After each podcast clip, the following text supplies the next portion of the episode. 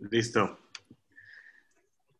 Perfecto. Pues buenas tardes, señores. Por aquí estamos en un nuevo episodio de Digital Founders, en una nueva edición, con un formato un poquito distinto, en donde tres semi-expertos o pseudo-expertos en tecnología vamos a hablar un poquito sobre las noticias que han pasado eh, en estos días acerca de cosas de tecnología, la TAM y startups eh, por aquí en, en, estas últimas dos, tres semanas. Así que empecemos. Por aquí tenemos a, eh, a Benjamín Hernández. Eh, Benjamín, ¿cómo estás?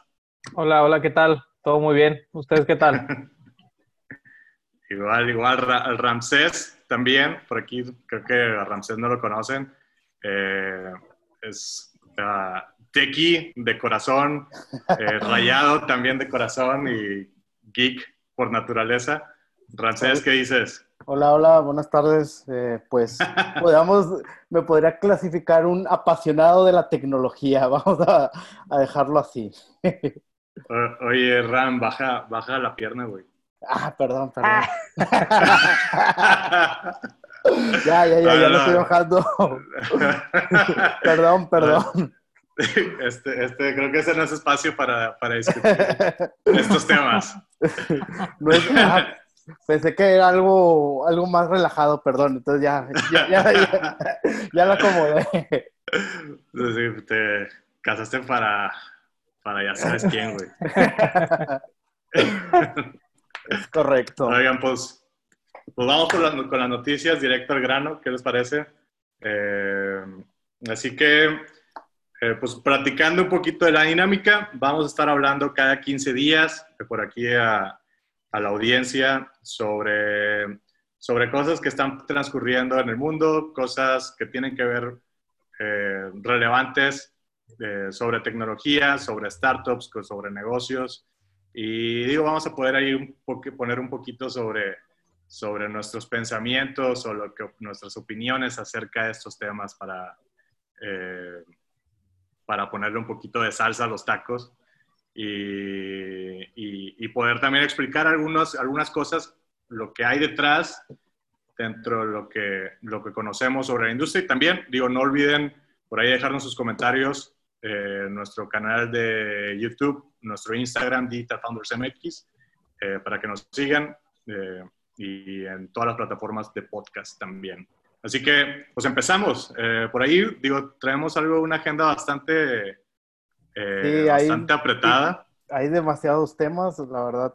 Pues estas últimas semanas y específicamente esta semana ha estado súper movido en el tema de eh, pues noticias en el mundo de la tecnología y igual en el mundo de los startups. Entonces yo creo que sería, bueno, pues empezamos y pues como comentas, pues el formato es que sea algo eh, relajado, que empecemos a dar comentarios y con eso ya eh, pues vamos a ir, vamos a ver si se arman las discusiones o, o vemos qué pasa. Súper bien, empecemos pues. El, primero tenemos el baneo de TikTok, que, bueno, la amenaza de baneo de TikTok en Estados Unidos. No, pues ya eh, real.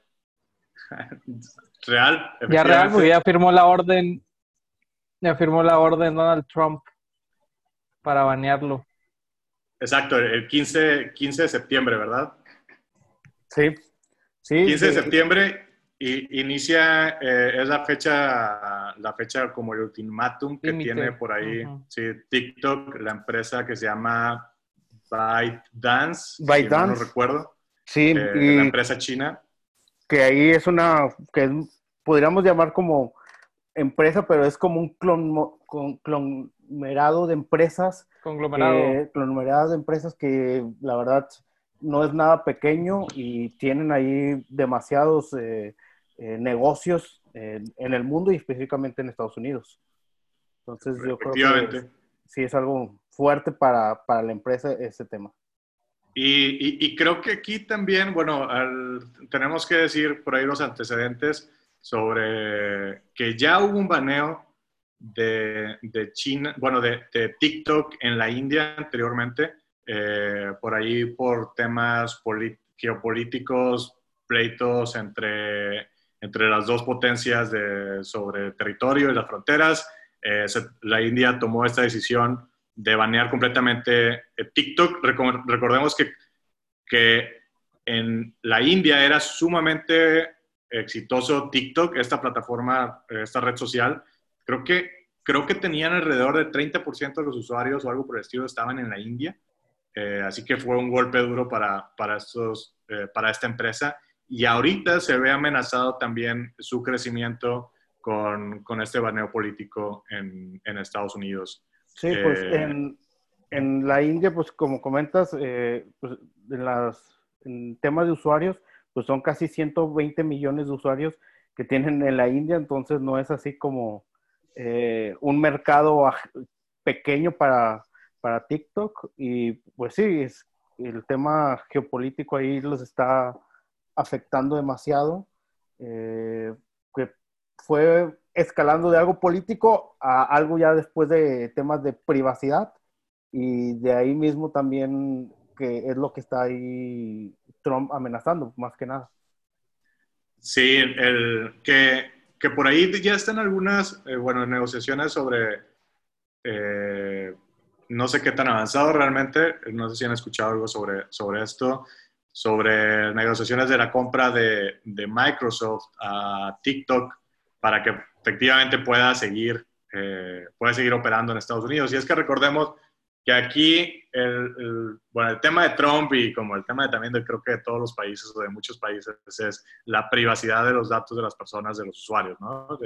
Eh, y por ahí tenemos a un Estados Unidos que, que sí ha pedido datos hacia sus empresas como Google, Apple o cosas así, pero eh, pues digo, hasta cierto punto todavía se tiene esta privacidad o este respeto por la privacidad medio fuerte en Estados Unidos, que cosa que en China no, no pasa tan... no, no, no es tan abierto, entonces eh, es, es, precisamente lo que, lo que preocupa un poco de que las empresas puedan dar los datos al gobierno chino.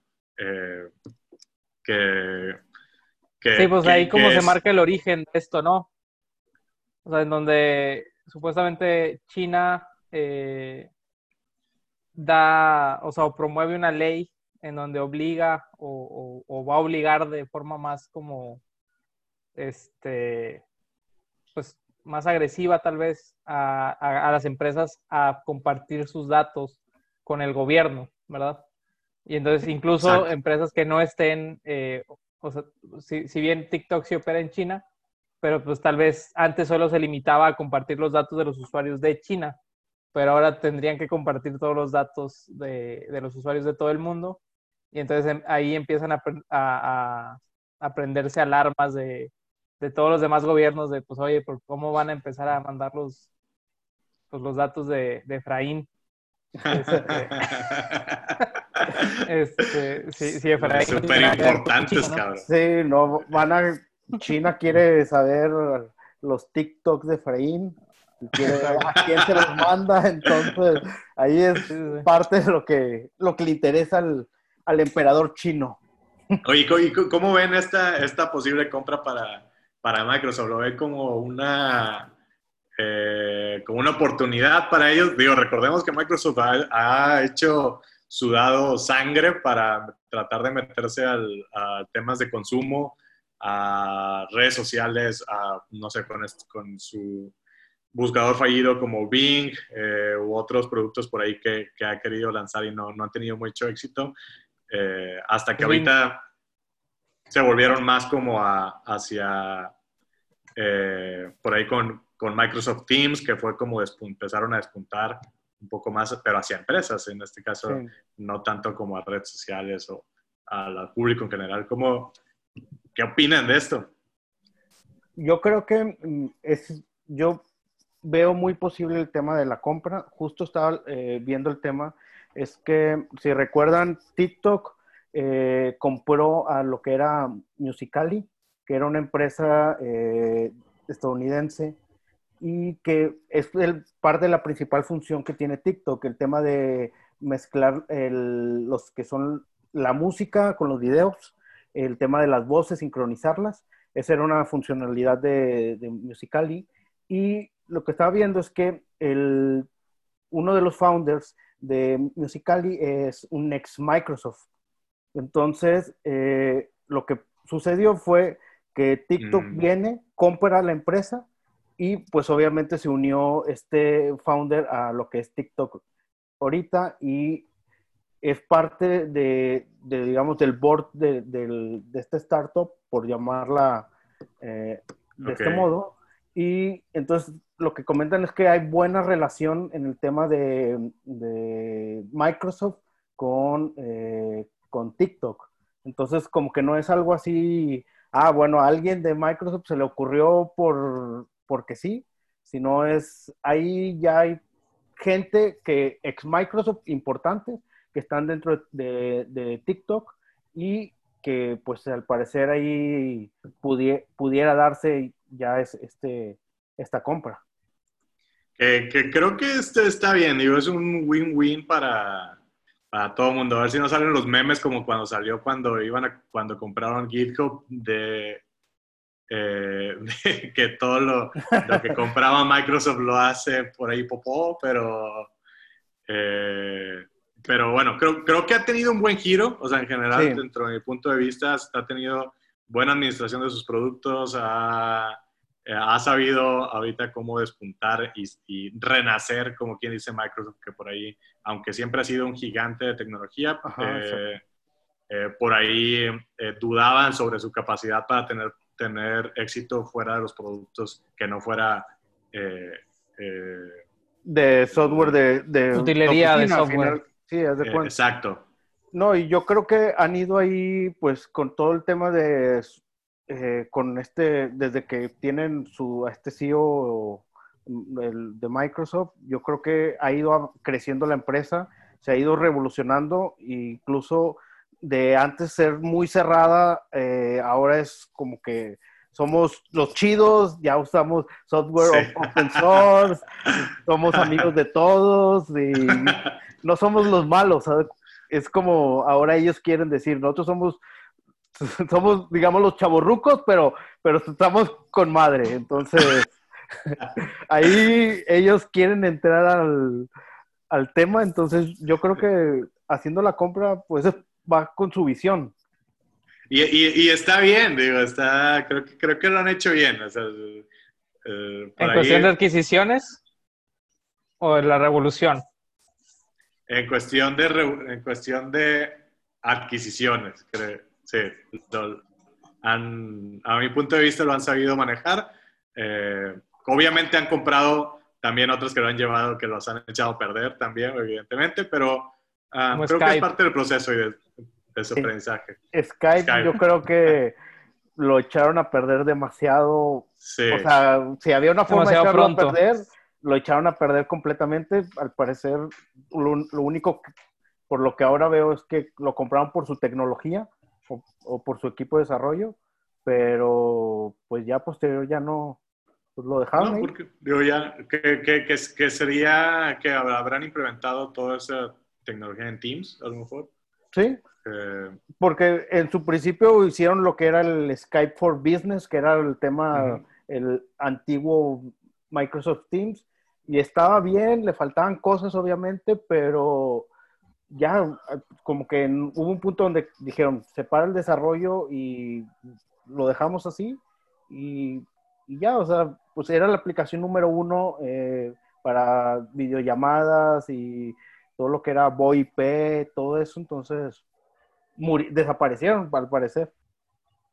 sí, digo, por ahí, entrando en confesiones, yo, yo soy usuario de Skype, pago Todavía. mensualmente. sí, pago, eh, bueno, no, es Carbono, Carbono lo usa para, eh, para su número de Estados Unidos y eh, Symbiosis igual, entonces. Que en su momento eso sirvió muy bien, la verdad. Exacto, O sea, eso para jala- llamadas de larga bien. distancia estaba, estaba perfecto. Sí, sí, sí. Cuando no había internet, pero, o sea, cuando ya se, o sea, se vuelve más accesible las llamadas por internet, pues ya se quedó atrás eso. No, Eh, y, Exacto. y sí, sí jalaba súper bien porque yo incluso, eh, como era en su momento, era la opción más barata en, en este tema de tener un número local en, en un- cualquier país lado. porque era eso. O decir, ah, bueno, pues voy a comprar tantos eh, minutos, tantos minutos y era muy barato, entonces funcionaba. Funcionó bien en, en, ese momento. Sí, efectivamente. Sí, respecto a lo de, o sea, como que hay varios enfoques eh, de, la compra de, Microsoft. Uno es, pues, cómo las Big Techs quieren incursionar al tema de red social, ¿verdad? O sea, que ahorita, pues, el gigante es Facebook y las demás, o sea, eh, y las demás que son Google, eh, Apple, Microsoft o Amazon, pues, no han tenido una red social o no tienen una red social que, que despegue, ¿verdad? O sea, Google lo ha intentado también y no ha podido. Eh, Apple pues tiene su servicio ahí de mensajería, el iMessage, pero pues es un servicio cerrado. Y, fuera de Estados Unidos nadie lo usa, eso es la realidad. exacto, y fuera de Estados Unidos nadie lo usa. Entonces, creo que ahora Microsoft quiere, bueno, tiene LinkedIn, compró LinkedIn, que al final pues es como, o sea, ese, es otro caso exitoso. es este, una adquisición muy buena que hicieron. Este, pero al final LinkedIn pues, es de nicho profesional, ¿verdad? Pero no hay una de así para el público en general. Y ahora se le abre la puerta de comprar TikTok y creo que, pues que tiene, o sea, pues como que todo se alineó, ¿verdad? Este, para los intereses gringos, para que, pues, una, o sea, no matar la red social, que estén, esté en manos de alguien este, confiable, que sus datos no van a ser divulgados pues que no es cierto, como que ya son divulgados. o, sea, es, que es como una es como una mentira este, que nosotros que los mismos gobiernos se hacen, ¿verdad? O sea, que se ponen así de que ah, no, pues es que mientras no lo vean los chinos, pero Exacto. ya los van a ver, o sea, claro. Mientras que mientras que yo lo haga estoy bien. Está bien, pero no, pero no los chinos, ¿no? Exacto. Eso, no está no, bien. y yo creo que era parte... Ajá. Sí, no, digo, a lo mejor algo que sí habría que decir es que, es que pues, el gobierno gringo tiene por ahí de, eh, pleitos con Apple o con otras empresas por no querer pasar algunos datos. y, aunque probablemente parcialmente sí se vea o demás, al fin de cuentas hay, hay riñas o cosas que, que no creo que pase mucho con allá con, eh, con Winnie Pooh. Exacto. el emperador chino, porque si no, ahorita mismo te cierra tu cuenta de TikTok, güey. Entonces, donde eres influencer, no, ten cuidado. Ya, no, ni intentes solicitar una visa china. Oigan, pues de qué les parece si pasamos a, otro tema. Eh, y por ahí que tenemos la incursión de, Instagram Reels. es otra gran noticia que pasó en estos días. Y creo que tiene que ver algo, o sea, creo que está relacionado. Sí, va de la mano. Sí, va, o sea, mi, mi, punto hacia, hacia la incursión de las redes sociales de las otras Big Techs es, pues lo están buscando y están, o sea, lo, lo, tienen que hacer a través de adquisiciones. Creo que es la, la forma más natural de hacerlo para, para ellos, porque pues no, o sea, no puedes crear una red social desde cero, siendo que ya está Facebook y Instagram y WhatsApp muy bien posicionado. No, eh, sí. Y, entonces es muy como gracioso como Facebook responde de inmediato. Decir, ah, pues está TikTok, está bien, pues déjale hago lo Snapchat. Y sí, pues, para, para, Facebook es súper sencillo copiar. Eh, ellos no te tocan el corazón y dicen, ah, tal funcionalidad me gusta, la copio y tienen, me imagino, tienen un equipo súper grande porque no batallan en el tema del tiempo o el esfuerzo para hacer esas copias son demasiado rápidas. O sea, ven que algo es exitoso y a días ya, ya lo tienen implementado. Ya lo tienes y, o sea, a producción a nivel mundial, o sea, está, está cañón. Qué, qué bueno, o sea, tal vez eh, creo, que, creo que tendrá sus pros y contras. Eh, por ahí vemos que Facebook intentó lanzar una aplicación similar a TikTok, Lazo, ¿no? Se llamaba. Ajá, exacto. exacto, con lo cual no tuvo mucho éxito. Y aunque tengas ahí, con eso demuestra que con todo el dinero del mundo, literal. Pagaron eh, demasiado dinero a influencers en esa parte. Veías eh, en las ciudades importantes del mundo donde venían panorámicos y veías tal vez a influencers de TikTok eh, o influencers de Instagram queriendo jalar gente hacia esa aplicación y no, pues, ¿Y no- qui- no quién ha usado Reels aquí? Yo una sola vez, pero ahí hay un problema eh, donde yo veo que está roto en el tema de Instagram. ok. Eh, ya una, la pantalla de las historias de Instagram, que es donde puedes acceder a hacer los reels, ya se ve demasiado como forzado, o sea, quieren meter todo en, en la misma pantalla y ya se ve como... Está muy pulada, ya no lo entiendes. Sí, Güey, es que es el tema, porque sí, ya Instagram era fotitos y, y ahorita, puta, güey, Ya, son después fotos, ya son historias y ahora son reels. historias, videos, eh, sí, sí, sí, ya no, Reels, sí, como tú dices, primero eran Instagram fotos. TV, Exacto, primero eran fotos así de que artísticas, de comida, la gente, de que, mira, siempre toman la foto de su comida, así super nice. Eh, después se fueron a- trayendo las historias con los influencers y luego el Instagram TV. Ahora ya llegaron los memes también a Instagram, que antes tampoco no había. Entonces ahí ya, ya se empezó sí. ahí a hacer Ya todo un desmadre.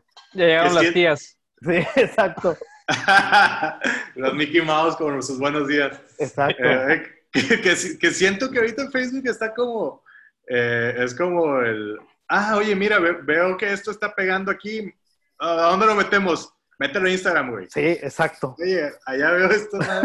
A Instagram, cabrón. Que puta, o sea, sí. Como que, pues imagino que ha de ser eh, la aplicación que es- tiene usuarios más activos, que hay más reacción, o tira- tiene más engagement con la gente, entonces, pues quieren meter todo para, para jalar más raza, pero pues yo creo que ya, ya está cayendo en lo, en como lo burdo, en lo, ya no queda bien. Sí, porque por ahí los ¿y segmentos ustedes, estaban. Ajá. ¿Ustedes ven que TikTok sea una red social que vaya a durar? Eh, Pues es. bueno, yo creo que es más del momento. O sea, o sea Yo- que somos muy... yo, yo creo que sí. ya eh. somos O sea, yo millennials, no somos centennials. Sí. Sí, yo, yo, yo creo que no, no va, o sea, nosotros no lo veo. Yo muy a fuerzas tengo TikTok, por ahí de repente lo veo, pero no es como que sea súper activo en TikTok. Pero digo, no somos tampoco el segmento de, de tipo de usuarios. Ya somos chaburrucos, nosotros no estamos en, en TikTok. Pues, y, Sí, Pues está Erika entonces- Buenfil, güey. Exacto. O, o ahí está el matador, Luis Hernández también. También es muy bueno, güey. Entonces, no sé, yo creo que va a llegar un momento donde, donde no, no Se va a tranquilizar, yo creo. El, Exacto. O sea, creo que por eso la... O sea, a mi parecer, la propuesta de Instagram hace sentido porque como que dice, pues ¿para qué compro algo que tal vez va a... O sea, uno que lo puedo imitar y que en su momento va, va a desaparecer. Y, y yo, o sea, y la gente que lo quiera seguir usando, pues ahí tengo la funcionalidad. Pero pues no, sea, no creo que sea una aplicación standalone para Sí, siempre. Exacto.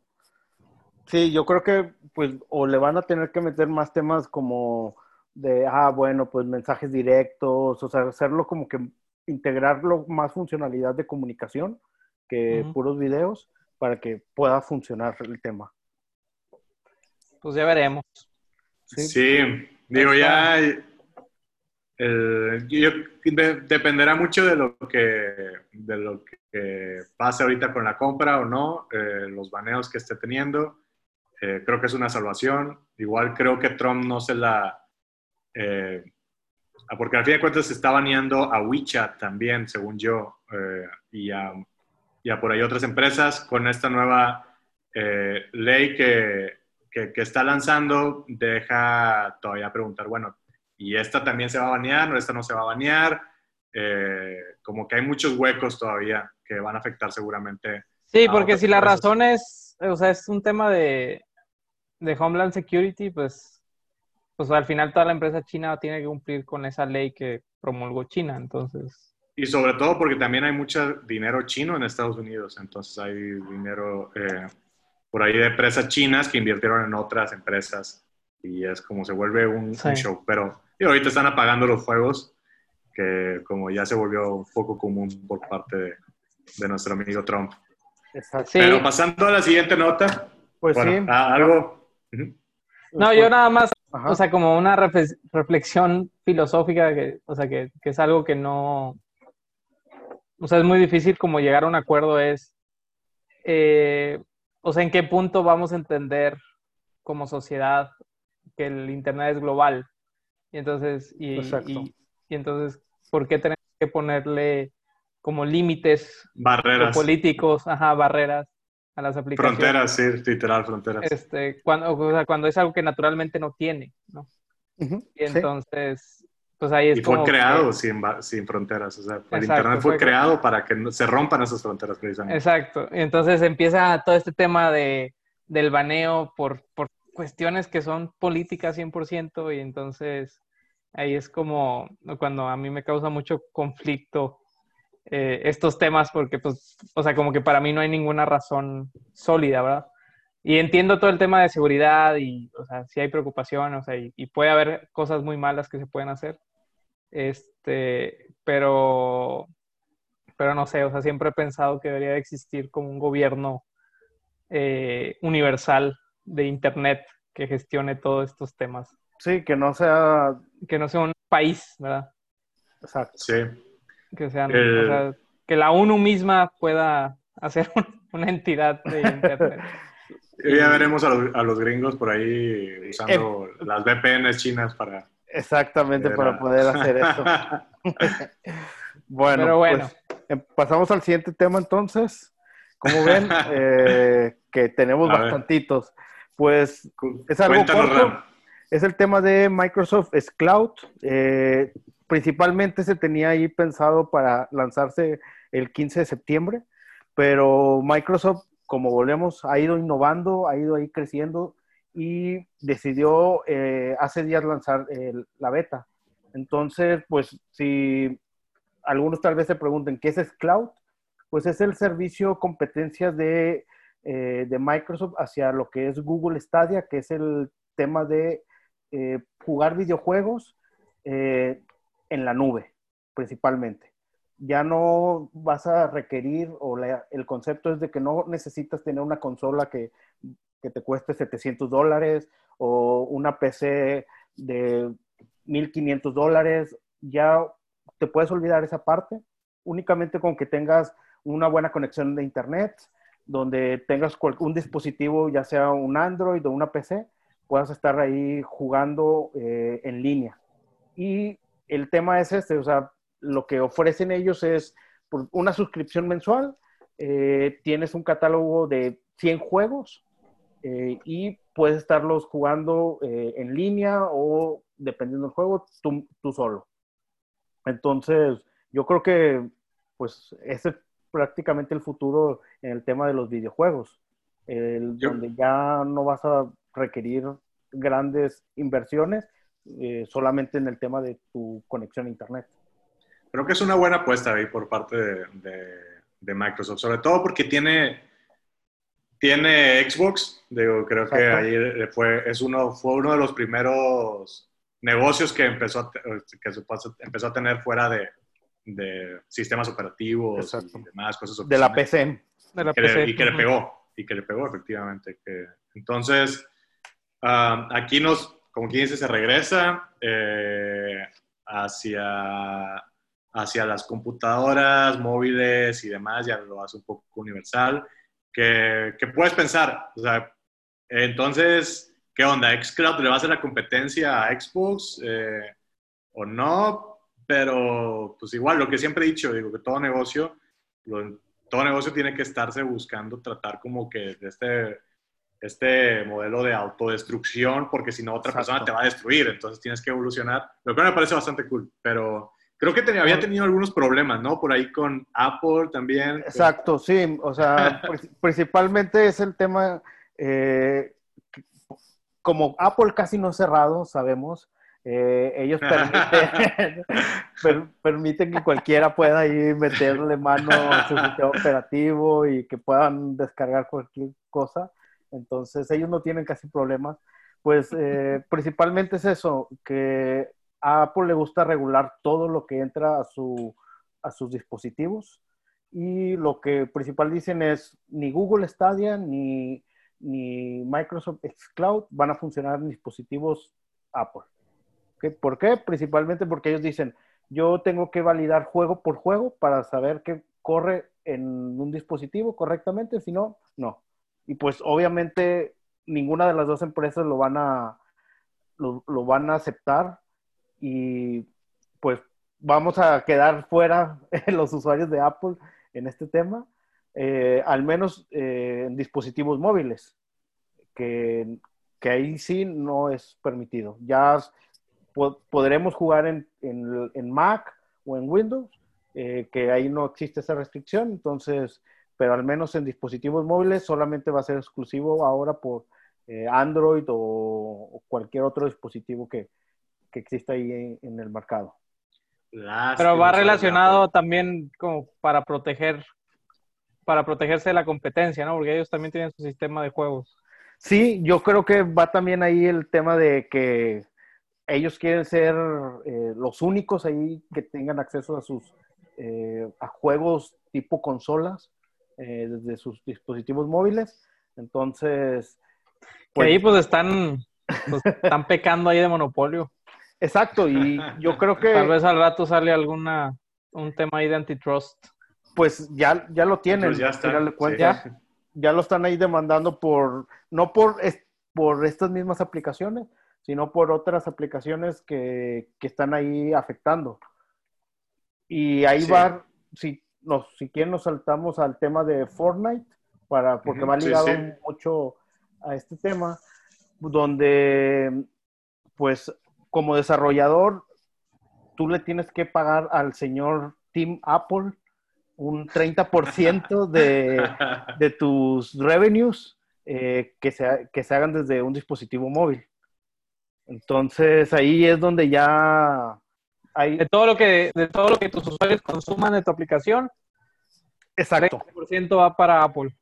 30% va para Apple, que es ahí el impuesto de ellos, por, eh, en teoría te lo venden como es el tema de distribución, eh, donde dicen, yo te manejo la distribución, llego a tantos millones de dispositivos, eh, tú no tienes que tener un, un, website para que el usuario pague, sino desde un clic cualquier, cualquier usuario te compra. Eso es lo que ellos te venden. Pero... Que, dentro de sus términos y condiciones, o sea, sí lo puedes implementar hasta donde yo sé, o sea, sí puedes tener tu, o sea, está contra la ley, obviamente contra las reglas, pero sí puedes subir tu aplicación con tu propio gateway de pago y demás, pero cuando son, se trata de temas digitales o de servicios digitales, de compras digitales, es, ¿sabes qué? Va para Apple 30%, porque porque sí. Sí, ¿verdad? Porque, o sea, o sea, son como dos escenarios. Uno es una aplicación Airbnb, pues no, no, la compra no sucede a través de Apple. Exacto, son casos como, como juegos. Sí, como dices, Ray, compras digitales, eh, suscripciones eh, o membresías, eh, todo eso que sea desde el dispositivo, ahí sí es ese impuesto. Es, exacto, ya, ya después hay otras aplicaciones. que, que después ahí ya empieza a generar, todo este año han tenido demasiado broncas eh, con distintos desarrolladores importantes. Unos son, han sido los de Basecamp, eh, con su aplicación de correo de Hey, que le llamaron, donde ellos cobran 100 dólares eh, por, al año por ese servicio, pero no querían pagar ese 30% de Apple porque se les hacía muy injusto. Y ahí fue donde se armó todo el despapay y ellos fueron los que empezaron a mover el pandero, donde empezaron a jalar, eh, a jalar eh, usuarios para, para hacer eso. Entonces salió también el tema de, de Fortnite esta semana, donde ellos también ya se, se revelaron y dijeron, no, nosotros tampoco queremos pagar y, y agregaron un gateway de pago distinto. Entonces, vamos a hacer un, un, corte porque Benji va a ir al baño. dele, dele. Oye, no, que, continuamos aquí sin Benji porque... Eh, ya se nos fue Benji. Eh, eh, entonces... esto pasa en, las pláticas, es muy común. Estamos haciendo la, la, dinámica lo real, más real posible, que Las personas van al baño. Sí, entonces si llega también ahorita Amazon a entregar un paquete, ahorita cada quien va a ir a, recibirlo, ¿no? Entonces aquí pueden quedarse solos.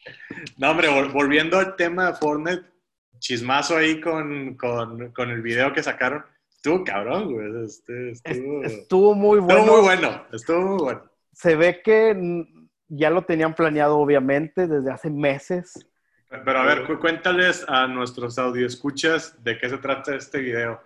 Bueno, principalmente, eh, pues, como Fortnite agregó esto, este segundo pago, y ellos ya esperaban lo que sucedió, que Apple los baneó de su tienda.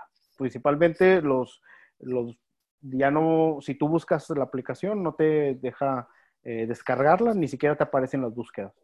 Entonces, ellos, después de que Apple hizo esto, pues sacaron un video haciendo parodia a un muy famoso video de publicidad de Apple, que, se, que es el de 1984, que, donde hace ahí referencia a que los usuarios de, de Apple están ahí, pues, como... Eh, idiotizados. Idiotizados, exacto, esa es la palabra, idiotizados, por el señor manzana, porque es una manzana gigante que está ahí, y salen todos los personajes de Fortnite eh, destruyendo a este gran hermano, como lo, llaman, y liberando a todos los usuarios de, Apple. Entonces, que, sí, digo, hacemos alusión, hacen alusión a IBM, eh, al video que sacó Apple contra IBM Exacto. Eh, destruyendo a este gigante que todos odiaban y ah. que, bueno, que más que nada por lo odiaba. Era, creo que en ese momento era el único que lo odiaba. Eh, Steve Jobs. Eh, sí, era, era la, la, lucha ahí del David contra Goliath. Contra en ese, Goliath, exacto. En ese tiempo y ahora es lo que quiere hacer Fortnite. ¿Cómo dan vuelta, o sea, vuelta, cómo dio vuelta la cosa, güey? Que ahora te volviste quien más odiaba ser. Lo que juraste destruir. Lo que, juraste destruir. Exacto, o sea, ahora eres eso. Y sí, es, completamente tú. Se requiere hacer un cambio. La verdad, la tienda de Apple es muy buena, pero sí requiere cosas mejores. Yo creo que eso va a ser muy bueno. Y lo, lo después de todo es que Fortnite también mandó a todos sus usuarios a tuitearle a, Apple de, decirle que liberen a Fortnite. ¿Ah, Entonces, llegaron... Exacto, como si ellos tuvieran el poder y dijeron, vamos a meter presión social sobre Apple para que nos libere y nos deje ser libres. Pero pues ahí el tema es... Que los tiene bien amarrados, ¿verdad? Porque, o sea, tú no puedes instalar una aplicación en Apple que no esté en la Play, en la, en la, App, Store, sí, exacto. O sea, todo está regulado por, por Apple y hay aplicaciones que si no les gustan, pues no las bloquean. Sí. Entonces, en este punto, oye, pues no, Fortnite ya no, no puedes cobrar por ti mismo. Oye, pero Airbnb lo hace. No, tú no. Exacto, o sea, es como que... Es, es, el China, es el China de las compañías. Es mi plataforma, tú no puedes, que, Hazle como quieras. Eh. que entiendo. Fortnite dice, pues me voy, o sea, pues no pasa nada. O sea, que, mi aplicación le instalen por otro lado. Pero tampoco te dejan. Pero Entonces, exacto. O sea, y yo creo que tal vez pudiéramos decir, fine que, que paguen un impuesto porque tal vez está procesando los pagos Apple o te da la seguridad de decir, pues eh, únicamente tú guardas una vez tu tarjeta y nosotros te la cuidamos. No tienes que andarla ahí ingresando a otros dispositivos. Pero, pues tal vez ese impuesto es muy alto. Debería ser, no sé, un 10%. Sí, o sea, Fortnite, o sea, al, final Fortnite ya alcanzó la masa crítica para decir, ya lo puedo hacer yo mismo. O sea, como, o sea, ya me conviene más hacerlo yo mismo y los usuarios están dispuestos a hacerlo a través de mis canales. Pero el problema es que pues no o sea, no, no, no, no se, o sea, están, están captivos, ¿verdad? Sí. No pueden salirse de ahí. Y más porque hay, yo creo que donde Apple empezó ahí el tema y se le empezó a salir de las manos y por eso ya todos se le empezaron a descontrolar, fue que eh, salió ahí un leak de que Amazon y... porque era el mismo caso, con las compras de libros de, de, Amazon, porque Apple les, les quería cobrar el 30% porque tú compras un libro a Amazon desde un dispositivo, desde un iPad. Y lo que hizo Jeff Bezos dijo, ¿sabes qué? Corta este pedo y de que no, no, vendamos desde dispositivos de, de, Apple. Ah, pues, que vayan a la tienda y que únicamente se sincronicen y así descargan su libro. Y, que, y posterior a eso lo que hizo Amazon fue de que, y hacemos eso y no dejemos de vender dispositivos de Apple en las tiendas de Amazon. ¿Y qué pasa si Fortnite y demás? ¿Qué pasa si Fortnite no vende servicios en móvil, solo lo hace en desktop? Ah, es que pierdes un mercado muy grande también, creo, creo que... Digo, o sea, si es parte de la funcionalidad de, o sea, como tienes que estar comprando así como al momento o... No, no sé realmente. Eh, El tema es, son como, son microtransacciones. Eh, lo que tendrías que estar haciendo es de que si estás jugando, pues eh, ya sea salirte, irte a una computadora, entrar a tu cuenta y meterle dinero. O sea, pero sí, sí, sí sucede esto. O sea, la experiencia del usuario es que durante, durante su juego tiene que hacer una transacción. Exacto, sí. Sí, o sea, lo, como lo llaman ellos, es como pavos, así le llama Fortnite. Entonces son como, si lo ves así como el tema Candy Crush, donde compras más vidas para poder seguir jugando y eh, ese tema. ese es el concepto donde vas comprando armas o comprando nuevos skins. Entonces sí es como que rompe, como dice Efraín, el método o el diseño del juego. Sí, sí, sí, creo que, creo que ahí es un... Eh, habrá una revolución, digo, por ahí creo que ya habían anunciado Apple unas, unos cambios a su, eh, al management de su, de su tienda. Es correcto. Eh, entonces, creo que, creo que va a haber cambios. Digo, en mi yo, en mi punto de vista, creo que Apple debería implementar una, una medida, al menos liberar las aplicaciones eh, que puedan instalarlas, eh, aunque no sea en su tienda o que en su tienda son las reglas que sean, pone sus reglas, pero poder instalar al menos otras aplicaciones que tú descargues desde el website o algo así. No, y más, creo que sucedió lo mismo con lo que hizo Google. Google siguió los mismos pasos y los bloquearon, pero tienes, como tú dices, esa habilidad en Android de decir, pues no, no, no la descargo desde la tienda de Android, sino lo descargo directamente desde la página de Fortnite y puedes jugar. Exacto. Aquí para los Apple lovers que después nos comenten qué es lo que opinan al respecto sobre este tema. Yo no soy Apple lover, pero aquí tenemos a, a uno. eh, un fan. Algo, algo. Aquí estoy para este, defender los intereses de Apple. Entonces... Como si fueran propios. Exactamente. Yo creo que ya cada vez es más notorio que se necesita esa regulación para los big techs. O sea, ya se les, o sea, no se les dio la oportunidad. O sea, ellos crearon sus oportunidades de hacer eh, este tipo de negocios, o sea, de, plataforma, como se les conoce, este, en donde al final ellos se vuelven reguladores de lo que sucede en sus plataformas.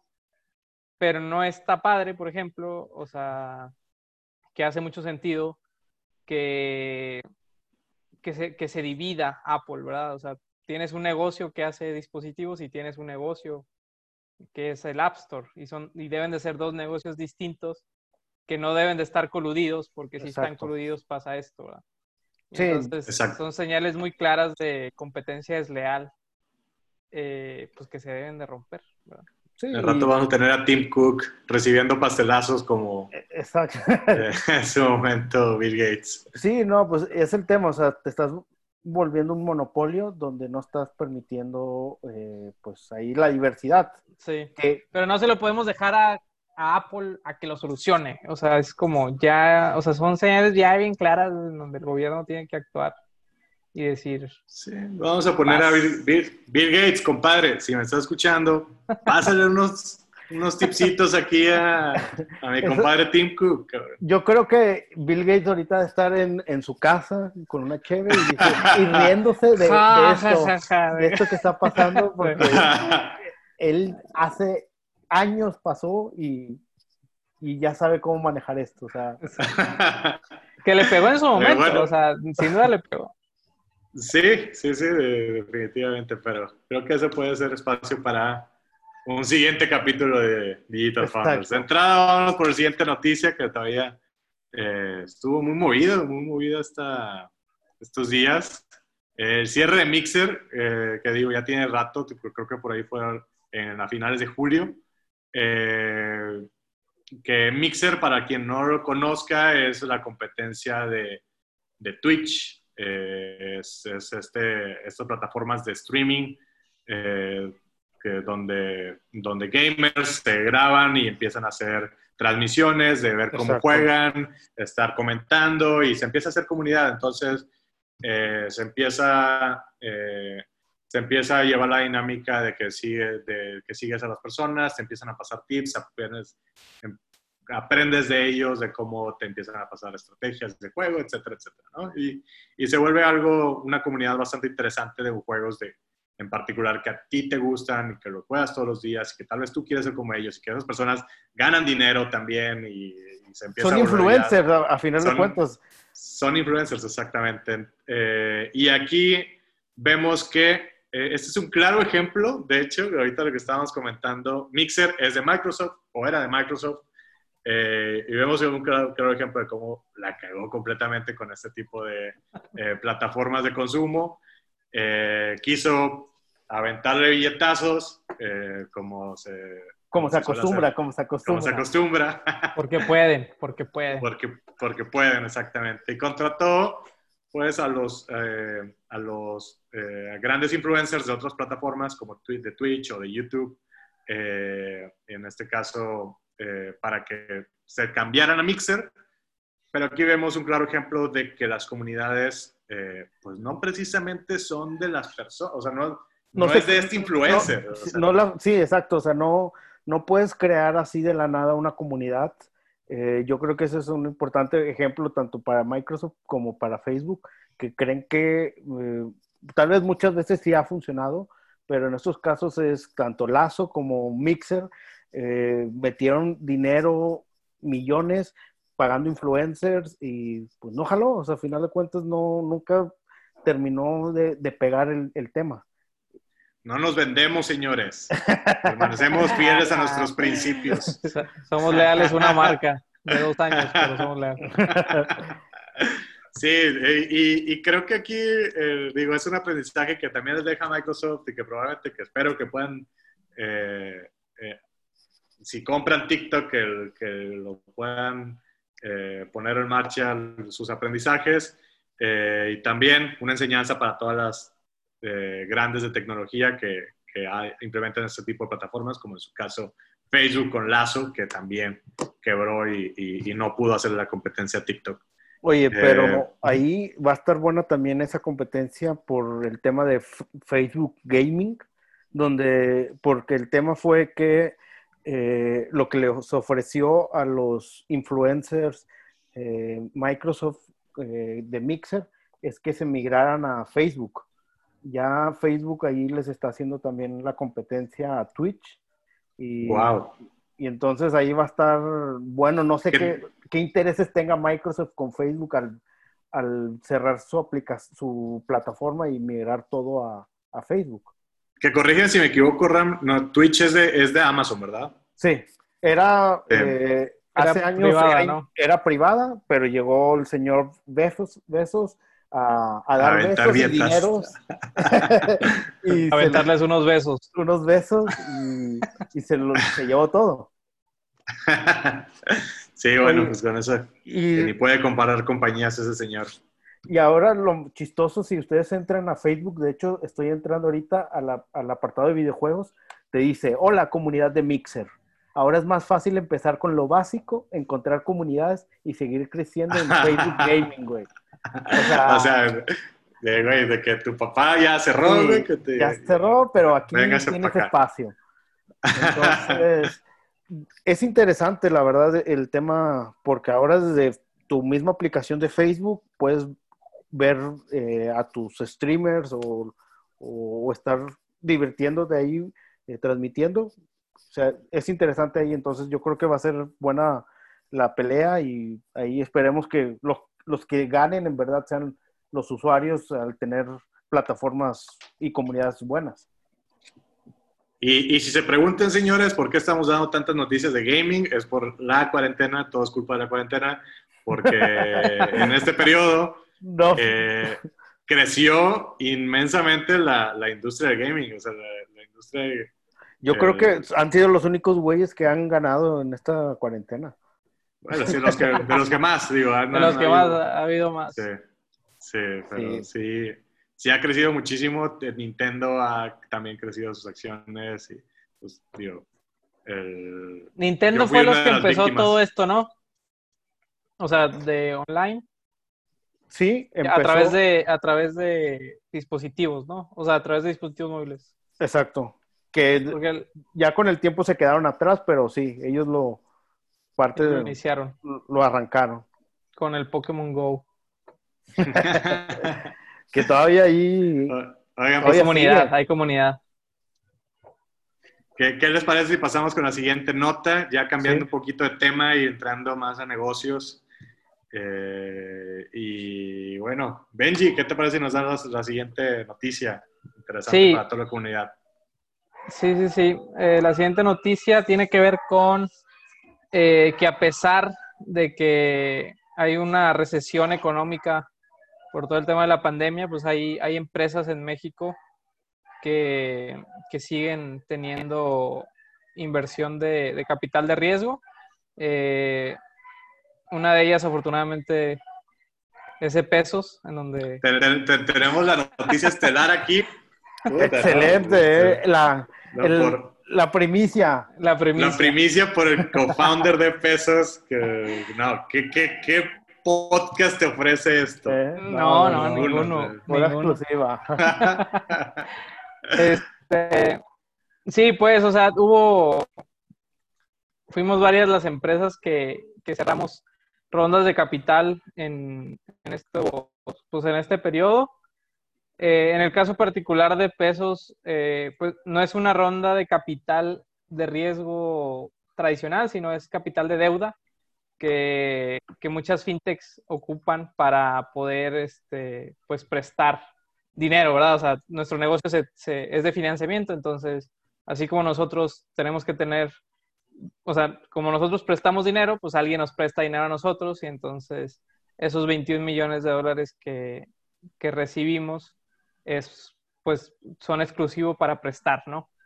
Eh, que es distinto a tener una ronda de capital eh, tradicional, por así decirlo, que esa sí es para operar, ¿verdad? Que, o sea, que es la que usas para, para pagar los sueldos, pagar tu infraestructura o pues lo que sea que, necesites para, seguir creciendo.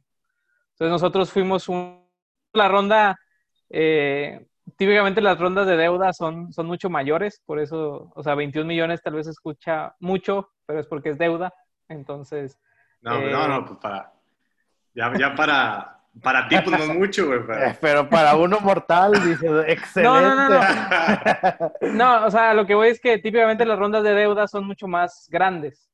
Claro, eh, Por eso cuando, cuando, si alguna vez eh, escuchan que lo que ha levantado Confío o lo que ha levantado Quesky, que son las fintech este, de las más exitosas en México, también los números son muy, muy grandes. Y, y, no quiere decir que lo han levantado para operar, sino es porque pues, ellos mismos prestan, entonces necesitan este dinero. Pero sin duda... la, confío y... ¿Cuál, ¿Cuál, es la otra parte de confío? Eh, Una es confío y la otra es Quesky. y han levantado ellos rondas de, deuda, también. Sí, sí, sí. Eh, y, y, son, o sea, han levantado muchísimo dinero. Este, y entonces siempre se escucha mucho pero pues es porque, o sea, porque, bueno. Dinero se presta. Exacto, ese dinero se presta. Porque típicamente dices, ah, 21 millones o lo que sea que hayas levantado, dices, ah, pues en cuánto está la evaluación de esa empresa. O sea, porque si levantó ese dinero, quiere decir que, que la empresa vale más que, que, lo que levantó. Sí, no. Este, o sea, es, dinero reserva que tienen para, para disponer hacia los usuarios. Exacto, que, que no, no, se traduce eh, directamente a la evaluación de la empresa, como lo es el capital de la serie A, serie B, serie C. Que, que este, van más, más para operar, ¿no? Van más para, para crecimiento, sueldos. Es correcto. Eh, sí. Así es, así es. Entonces, digo, nada más hago esa eh, aclaración para que no, piensen, que, no piensen que, que, es millonario Benji. Exacto, que ya lo tenemos ahí en la bolsa, no, no es nada más alejado que, eso. Este, y bueno, otras startups que recibieron eh, inversión de capital de, de, riesgo durante este periodo está Go4, este, que se dedica al tema de, de, de logística para la, para la industria de la construcción. Está Nuevo Cargo para facilitar el transporte de carga eh, entre México eh, y Estados Unidos, que les viene bien pues por todo el tema del, del logística. Del nuevo tratado, ¿verdad? Exacto. Del, del, Tratado de Libre Comercio. Este, y está la Autos y Worky. Worky es un software de, de recursos humanos. Este, que igual, pues hay, hay, hay, hay, varios jugadores que al rato vamos a hablar de de Y Combinator, otro o sea, hay un jugador en México que se llama Runa, R, Runa HR, que es un graduado de Y Combinator y es competidor de Worky. Eh, y bueno, y la TAM, la TAM Autos eh, que es un lugar para venta de, automóviles, una plataforma para la venta de automóviles.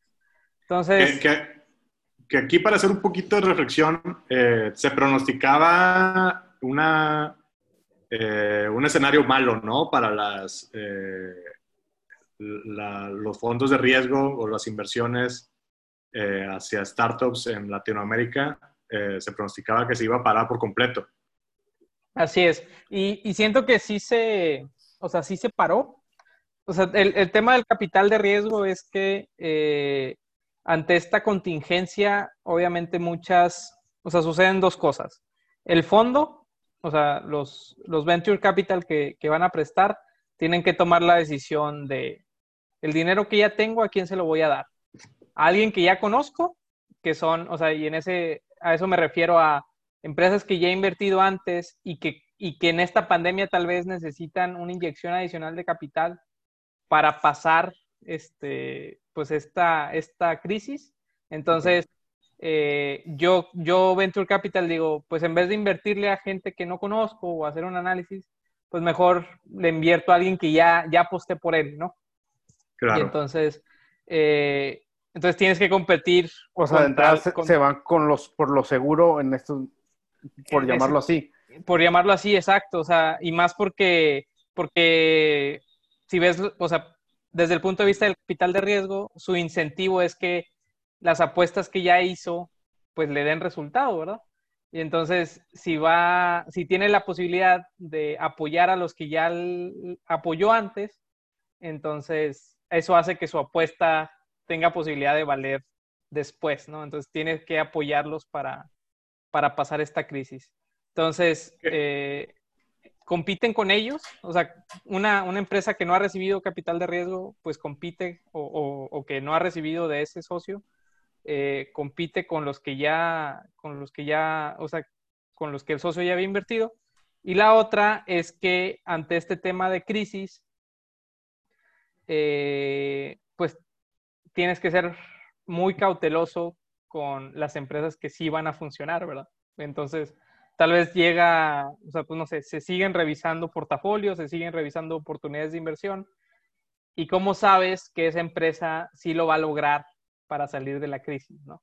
Entonces, pues, o sea, es un tema de, pues mejor le apuesto a lo seguro, ¿verdad? O sea, no sé si, o sea, tal vez venías funcionando bien antes de la pandemia, pero no sé cuándo vaya, o sea, no sé cuánto vaya a durar la pandemia y no sé cómo estés tú parado y si vas a, vas a salir adelante después. Entonces, para mí capital de riesgo es mucho más riesgoso apostarte a ti eh, que a alguien que ya conozco. Entonces, por eso, eh, por esas dos razones, este, principalmente el, capital de riesgo se, se, ve reducido naturalmente por la crisis. Entonces es, es, es, grato saber pues, que hay empresas que sí, como quiera, lograron eh, cerrar las rondas, eh, que también eh, viene, viene o sea, no quiere decir que, digo, no conozco los casos puntuales de cada una de estas empresas, sino, o sea, es, es muy seguro que que ya tenían pláticas con los venture capital antes de la pandemia y pues sucede la pandemia y las empresas o los VCs dicen, bueno, pues está bien, o sea, no creo que te haga mucho daño la pandemia o creo que puedes incluso aprovechar mejor, pues ahí te va el dinero. Entonces, qué bueno que, y como quiera sucedieron las inversiones. Y es, es entendible, o sea, es entendible que se cuide el dinero de alguna forma, que se tomen este tipo de medidas. Eh, pues para lo que pasa la, incertidumbre. Digo, es entendible, más, más no beneficioso para empresas que recientemente están buscando capital. Digo, tal es el caso de Simbiosis, eh, por ahí... No, y el mismo de pesos, o sea, igual, o sea, estamos, o sea, seguimos buscando nuestro capital de riesgo tradicional para seguir operando y sí, se ve distinto, o sea, se ve muy, pues, o sea, lo estamos viviendo, ¿verdad? O sea, tanto tú como yo estamos como viviendo, este, pues que, que, está difícil conseguir dinero, eh, pero bueno, pues esperemos que esto pase. Sí, sí al otro literal en la, aceleradora donde estamos eh, nos dijeron, ¿saben qué muchachos? Aquí no creo que se consigan capital. Eh, mejor hagan, hagan su, su, lista de inversionistas, envíenles sus week, monthly reports y de reportes mensuales y para, para, para que cuando pase un poquito la incertidumbre ya los conozcan y ahora sí deciden invertir en ustedes. Sí. Eh, sí le dijeron como, va a estar complicado, pero bueno, es parte del, del como lo, comentaba, de alguna forma se entiende este tipo de, de medidas que, Así es. dan.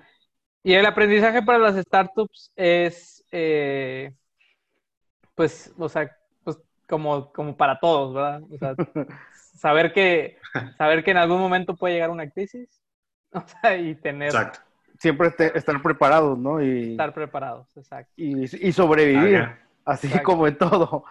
Eh, Yo creo que, que, ese es el, como el aprendizaje o lo que te tiene que quedar en mente. Exacto, o sea, oye, pues no sabes cuándo te va a llegar, siempre ten un fondo eh, para, para, eso.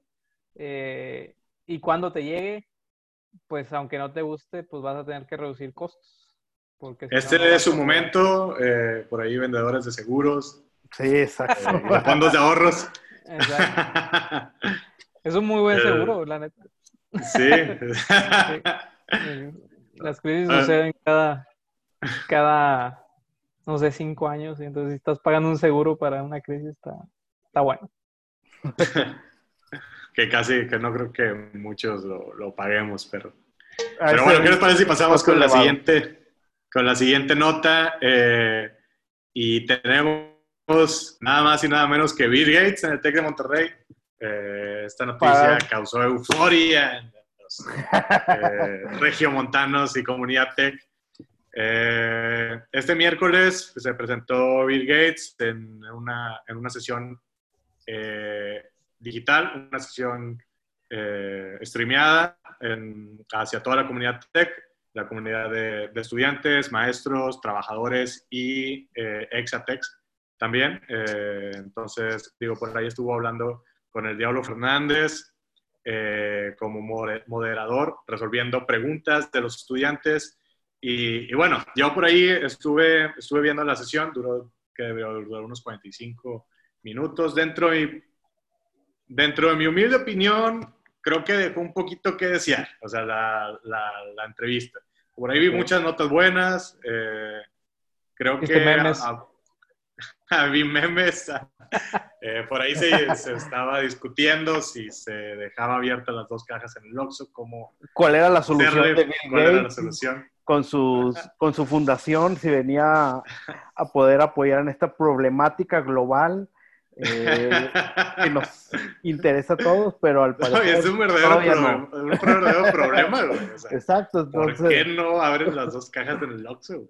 Entonces yo creo eh, que que vamos a tener que esperar a que vuelva a, a tener una plática para ver si nos puede apoyar con esa problemática. unos, unos cinco años más, güey, y viene ya a resolver ese problema. Ya lo voy a poner ahí en la lista de, la, de las problemáticas a resolver en la fundación de, eh, de, Gates, de, Melinda Gates.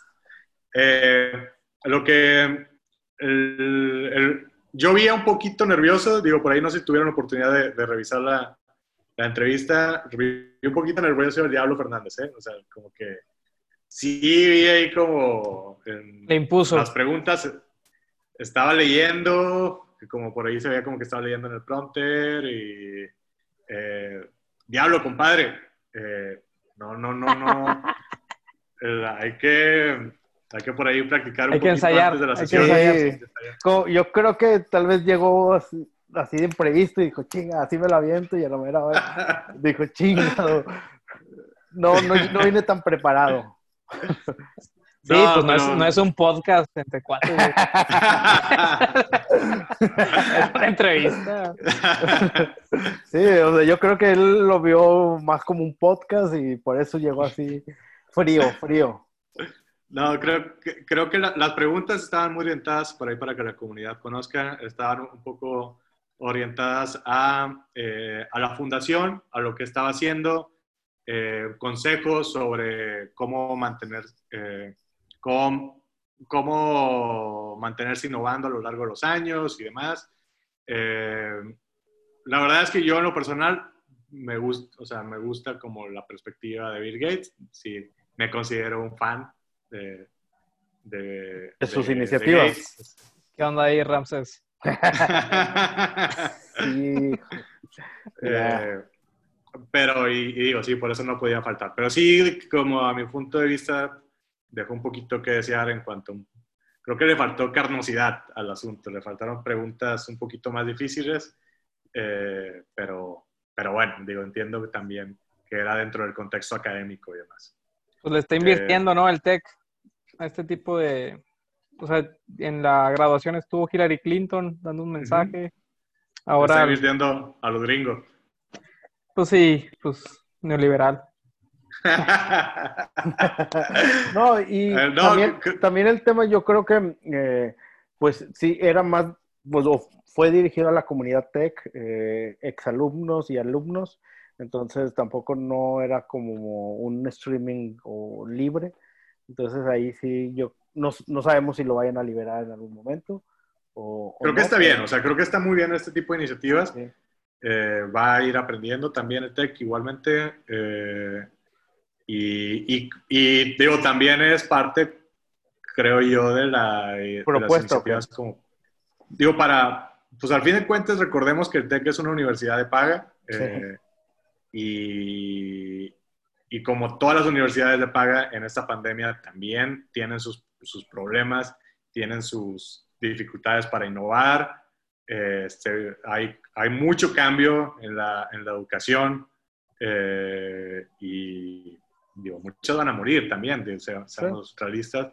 Hay muchos también que ya no consideran eh, si realmente lo vale, o sea, lo vale pagar las altas colegiaturas, por ejemplo, en, en universidades a irte hacia otras alternativas que no, eh, que al fin de cuentas, digo, viendo, viendo lo de la perspectiva digital, eh, pues bueno, muchos consideraban, ok, pero hago mucho networking dentro de las, eh, de las escuelas privadas o conozco gente y demás, cosa que ahorita con lo que es, está viniendo, ahorita ya no es tanto el beneficio. Pierdes esa parte, a final de cuentas que era ah, como el, el, extra o lo que valía eh, el costo. Entonces, sí, como tú dices, eh, es parte del TEC que está innovando o está tratando de, ofrecer una nueva propuesta eh, para todos sus alumnos. Entonces, yo creo que, pues es bueno, al final de cuentas, vamos a empezar a ver esa parte de, de cómo van cambiando distintas universidades. ¿Qué opinas tú, mi amigo Benji, Exatec de 2000, ¿qué? 2011? 2011 o 2010, no sé. Este, creo, o sea, sin duda está, o sea, nunca vas a reprochar poder escuchar a Bill Gates, ¿verdad? O sea, es, es o sea, qué, qué, padre que lo traigan y que exista la posibilidad. o sea, obviamente si son las primeras sesiones se tiene que mejorar como todo. Eh, entonces está bien eso. Eh, no sé si sea un esfuerzo del TEC por innovar, o sea, si sea, o sea, si en realidad están pensando que trayendo figuras como Bill Gates eh, pueden dar un valor agregado a sus estudiantes. No, no desconozco, o sea, tal vez sí, tal vez no, no sé. Pero si sí fuera, no estaría de acuerdo porque siento que no va por ahí. sí, sí, sí. si sí fuera ese es el caso, creo que, que innovación en educación eh, hay, hay, hay, un montón de cosas que hacer y, y, y, ojalá podamos tener un capítulo después de, de Tech, pero pues sí, o sea, como la experiencia del, usuario, del, del usuario, del estudiante, puede mejorar este, pues con atención personalizada. En, en otras cosas, como tú, o sea, en lugar de invertir en, en pagar tal vez a Bill Gates. Pues estás pagando un masterclass, ¿no? Sí, exacto. O sea, y, y, medio chafón, porque pues en realidad no, o sea, no te está enseñando a programar Bill Gates. O sea, por decir un ejemplo. Este, entonces, siento que no, no, debería ir por ahí si ese es el esfuerzo. Sin duda, eh, o sea, por eso inicié diciendo, pero qué bueno que lo podamos escuchar, ¿verdad? O sea, es algo muy bueno que, que el TEC se preocupe eh, en gastar dinero en eso, porque sí, sí, sin duda hay un valor pero la experiencia estudiantil remota pues puede mejorar de, de otro sentido y no, no, no, irte por ese camino, que creo que el usuario, eh, que es el estudiante, puede, puede sacarle jugo en otro lado. Sí, sí, sí, totalmente cierto. Comparto lo que, lo que comentas. De, creo que va por otro lado la innovación educativa. Y bueno, ya veremos cómo reacciona también. Eh, Sí, vamos a ver qué, qué, sigue, pero pues obviamente escuchar a alguien de ese calibre siempre será bueno y, y, siempre le vas a aprender algo, ¿no? Claro, claro. Y pues vamos por la siguiente nota, el YC. El YC. Listas de startups. Sí, pues salió la nota eh, esta semana este, de startups latinoamericanas que dijeron, o sea, que iban a participar en el siguiente cohort de YC. Eh, Cuéntanos qué, es para aquí. Exacto, exactamente. Porque es importante la noticia. Este, YC es eh, el acrónimo de Y Combinator. Y Combinator es la aceleradora de startups, yo creo, más reconocida eh, pues en Estados Unidos o en el mundo, no sé. Este, pero pues tiene muy, muy buen nombre. Y, y, su fama o su renombre viene porque pues hay empresas de alto calibre que han salido de ahí, como es Airbnb, Dropbox, eh, Rappi, eh, Twitch, que ahorita hablábamos de Twitch. Este, digo, pues hay, hay, un montón, Zapier, este, Docker, que ahorita yo creo que la mayoría de la gente usa en, el área de, de, desarrollo de software. Entonces hay, hay empresas de, que han tenido mucho éxito, startups que han tenido mucho éxito, y entonces Y Combinator se ha convertido en sinónimo de si sales de ahí, pues es muy probable que esa empresa vaya a despegar o, claro. o le vaya a ir bien, ¿verdad? Que te dicen que mínimo bajas unas ronditas más de inversión. mínimo, mínimo, mínimo a los fundadores les va bien. Sí, mínimo te vuelves influencer después de, haber participado. Entonces, este, la verdad, pues es, es, una compañía, o sea, Y Combinator, eh, pues tiene ese renombre y es muy importante que empresas latinoamericanas entren ahí. Eh, digo, ahorita el caso más exitoso en Latinoamérica es Rappi. Entonces, pues imagínate llenarnos de compañías de Rappi en Latinoamérica, como Rappi en Latinoamérica, pues es algo que, es importante para, toda la región. Eh, entonces, eh, ¿qué compañías entraron? Eh, en este cohort está Isbit, que se dedica a gestionar todo el tema de viáticos y gastos de viaje dentro de las empresas.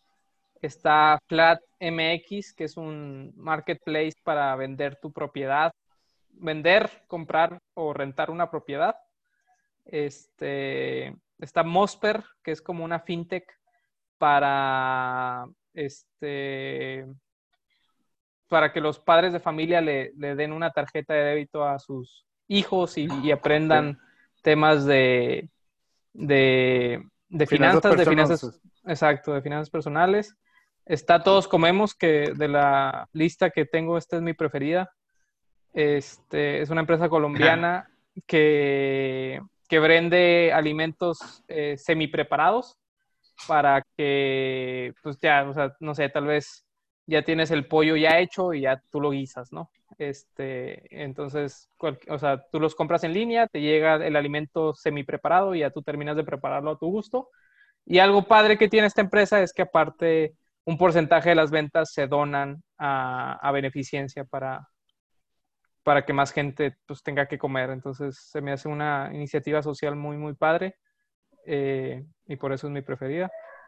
Este, ChatPay, ChatPay eh, una empresa brasileña que se encarga de crear grupos en WhatsApp y Telegram y a partir de ahí, eh, si tú eres un influencer, creas un grupo en Instagram eh, o Telegram y a partir de ahí empiezas a monetizar dando consejos a tu comunidad. Eh, está muy padre porque viene a, o sea, como que a, no a revolucionar, sino, o sea, como que es un, es algo, o sea... Cambiar la dinámica. Exacto, cambiar la dinámica, o sea, es como o sea, todo el tema que vivimos de influencers y, de cómo las marcas los buscan para promover sus productos. Entonces ahora ya, o sea, sabiendo que existe ese mercado, se crea una alternativa para que los influencers puedan monetizar mejor ese, ese elemento. Entonces, pues está curioso cómo va evolucionando todo el tema del marketing de ese, de ese sentido. Este, Contas Simples, que se encarga de ofrecer productos financieros a pymes eh, y freelancers. Eh, también está, es una empresa brasileña. Y este, Oico, que se encarga de este, es como un marketplace de materiales de construcción. Este, esta es brasileña también. Y luego empresas de Argentina, hay una que es Tango Builder, que se encarga, esta está padre, es como tecnología para poder hacer este, diseños estructurales del edificio y como poder saber qué materiales vas a necesitar. O sea, cómo, o sea, te ayuda de los requisitos o requerimientos que ocupes. O que, exacto, exacto, o sea, como que tú dices, tengo este proyecto, me imagino que das de alta algunos planos o algo y te da como pues, tu, tu diseño estructural que va a necesitar y que cumpla con la normativa de esa, de esa ciudad. Que, en este, general vemos, vemos qué países liderando, ¿no? México y Brasil, ¿no? Diría yo. Sí. México. México y Brasil son los que más tienen. Argentina tiene uno, Chile tiene uno y Colombia tiene uno. Sí, sí, que digo, son, son, son países también que que también vienen trabajando desde hace muchísimo tiempo todo este ecosistema y, por ahí pues, también está el Startup Chile o están otras, eh, la TAMLIS, que, que, por ahí viene también de, una aceleradora, que es también para comunicar ese tipo de noticias. Eh, Brasil también, Brasil, pues para empezar, muchísima gente, muchísimo mercado y, eh, y tiene también desarrollando todo ese sistema de emprendimiento desde hace años. O sea, México también empezó desde hace muchísimos años y apenas ahorita eh, empezamos a ver un despunte y un crecimiento. O sea, realmente creo que el crecimiento de inversión en Latinoamérica hacia startups ha venido creciendo año con año, o sea, continuamente, no, no, no ha bajado. Eh, y que es un punto bueno, digo, eh, bastante bueno, diría yo. trae muchísimas consecuencias, trae innovación, trae trae dinero hacia esta región. No nos hemos todavía dado cuenta que lo, lo grande que podemos ser como región si, si trabajamos juntos eh, en este tipo de cosas y, y, sobre todo también que empiezan a, eh, empieza a haber más como este entendimiento de este tipo de empresas de tecnología, eh, más gente se une a, de, la, de la cúpula de dinero en, en, en, estos países, también más gente se une a fondos de inversión, a venture capital, a poder estar eh, dando dinero hacia, hacia startups. Y se van como conociendo, tal vez antes no, no tenían como que, pues, eh, ah, existen tales opciones, entonces ya creo que eso también les ha ido ayudando mucho al que ese mismo como opciones a tal vez empresas que van creciendo o que no son tal vez del, del tipo de tecnología, sino son eh, otro tipo de, industrias, eh, van conociendo todas las distintas opciones que existen. Correcto.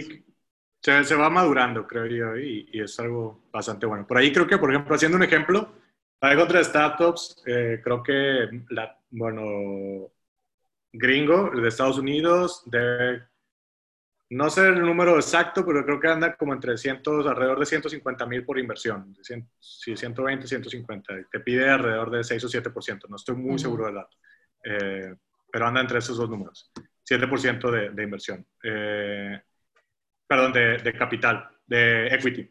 Y tenemos a 500 Latam, donde donde te deben de dar alrededor de 50 a 60 mil dólares por el 10%.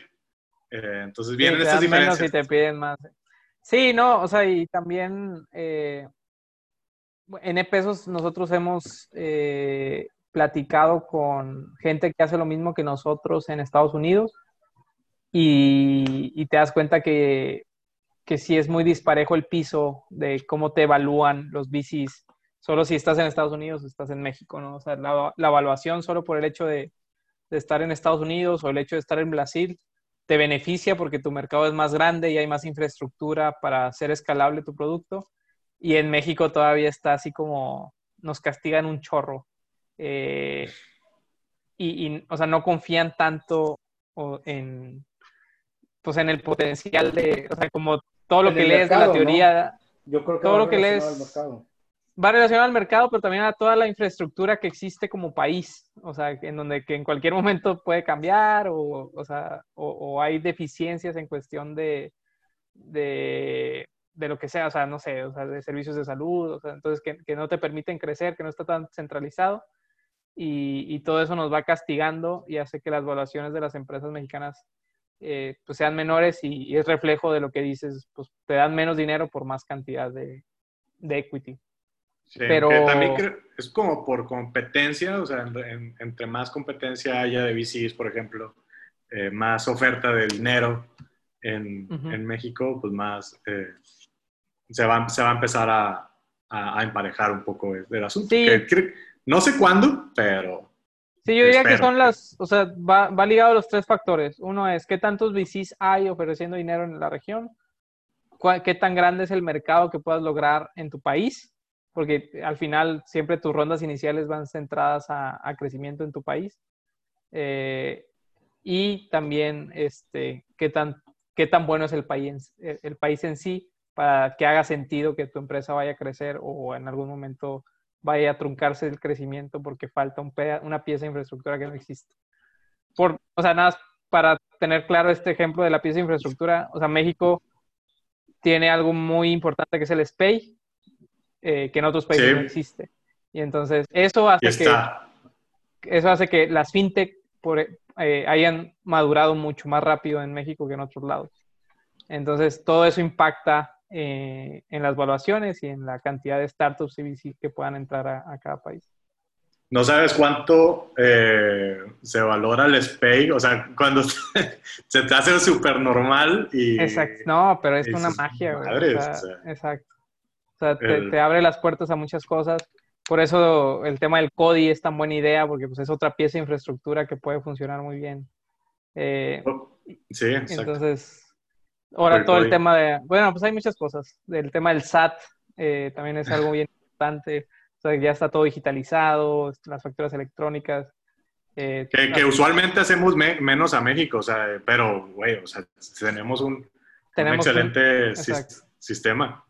Tenemos cosas muy, muy padres. Por ahí. Pero y también nos faltan otras cosas, obviamente. Claro. Pero sí hay, sí hay cosas que han favorecido mucho eh, el crecimiento eh, y, y, es bueno tenerlas en cuenta eh, para cuando estás haciendo una startup y, y, platicando con VCs, pues como que son cosas que tal vez nunca te das cuenta hasta que platicas con ellos de que, ah, pues es que, no, así no tenemos eso.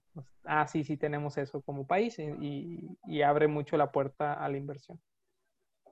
Ah, recuerdo de las como primeras veces que estaba haciendo una transacción en Estados Unidos, por ahí 2017 más o menos, de 17, 18, que... sí, sí mi, primer, mi primer millón de transferencia. Y no, no, no, una, un pago. Eh, y, me, me, dijeron, no, bueno, pues pásame tu dirección para mandar tu cheque. yo, ¿qué? De que, ¿Qué pasó, mi pedo, güey? No sé. sí, sí, sí, sí. mi, clave, mi clave interbancaria, güey. Eh, y no, no, ya después de, Estados Unidos no tenía, o sea, no tiene Pay, o sea, este, su sistema es mucho más este, arcaico que viene de las tarjetas de crédito. Eh, por eso compañías como Venmo este, u otras que facilitan la, el movimiento de dinero entre personas han sido tan exitosas, porque vienen a sustituir algo que antes no, que no había, pero que en México pues, todos tenemos mientras tengas cuenta bancaria. Sí, sí, güey, cheque, cheque aquí, alguien te da un cheque, güey, y y te quedas así. ¿Me, me quieres estafar o, qué? ¿Qué hago con él? ¿Qué hago con él? es correcto. Ah, no ha de tener fondos, güey. no, te dan uno y completamente desconfías. Dices, no, mejor no. O así. Hombre, así déjalo. Sí. Así. Que, no, me espero que me tengas la, la, vuelta. no, no, hombre, llévate el carro. Luego lo pagas. es lo mismo, haz de cuenta. Oye, bueno, sí, pasando a lo siguiente, Ram, cuéntanos sobre los nuevos releases de Apple. Bueno, pues eh, igual es algo rápido, pero esta semana eh, salió ahí un leak donde se mencionan los nuevos releases para, eh, para este año de Apple. Son, si recordamos, normalmente Apple saca su iPhone del año en septiembre, pero esta vez, pues, por temas de la pandemia, eh, muchos dicen que es tema del suministro, que las fábricas no se están dando abasto para poder llegar a la cuota que se requiere. Otros mencionan que es por lo mismo de la economía eh, y que Apple está esperando como que llegue el tema del Black Friday y que la gente pueda ahí tener una mejor recuperación. Entonces también esa parte. Pero final de cuentas eh, mencionan que el iPhone 12 se estaría eh, anunciando o vendiendo en octubre. Eh, se estaría ahí moviendo, por decirlo, una fecha. Eh, y el iPhone Pro, pues también se estaría hasta noviembre. Entonces, esos son ahí, sí estarían haciendo ahí un, un anuncio tipo streaming para, para presentarlo, pero lo que es el nuevo iPad y Apple Watch, estaría haciendo vía como un release de prensa, una nota de prensa en septiembre. Entonces ahí sí vamos a tener esa parte, eh, cómo va a ir cambiando en el tema de las fechas y yo creo que este año también la mayoría de las, de las empresas de tecnología que tenían planeado sus releases les va a afectar en fechas y yo creo que en temas de las ventas. No va a ser Ya lo estás esperando con ansia, Ram. Ya lo estoy esperando, ya, ya tengo ahí. Eh, ya todos los días checo la página de Apple para ver si, lo, si aparece, pero todavía no. no, la verdad es que si no me dices, no, ni me doy cuenta.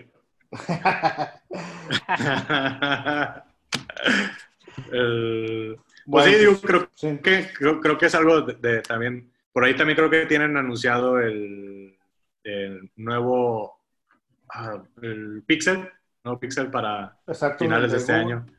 Está, eh, como esas noticias, esos son el tipo de noticias interesantes. de, dispositivos chingones. De Google. y sí, y, que también, digo, están, es bastante obvio que, que se van a, que se puede retrasar este tipo de, de, anuncios o de releases de, de, las compañías de tecnología.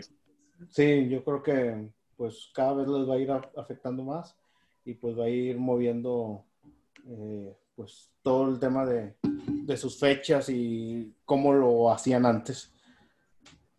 Sí, naturalmente se tienen que desacelerar. Es correcto. Como todo.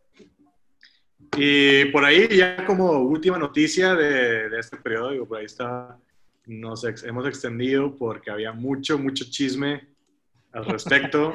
mucho material. Eh, mucho material.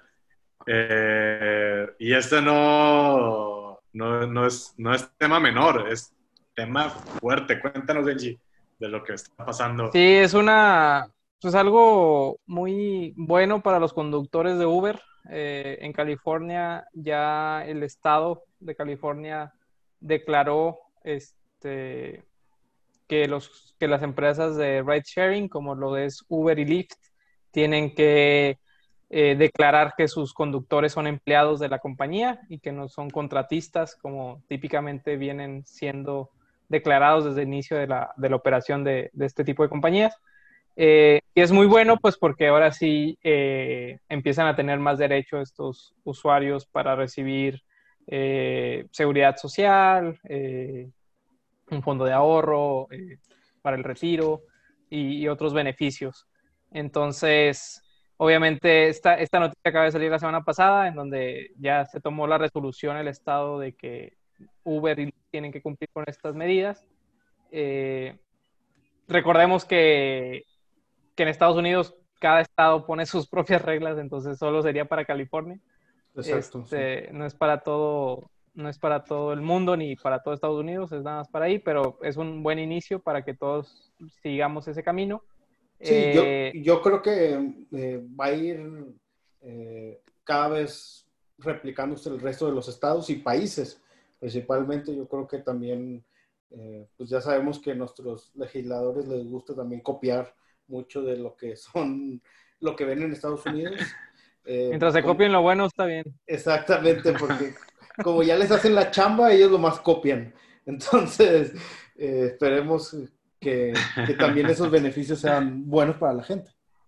Sí, la verdad es, que es algo bueno.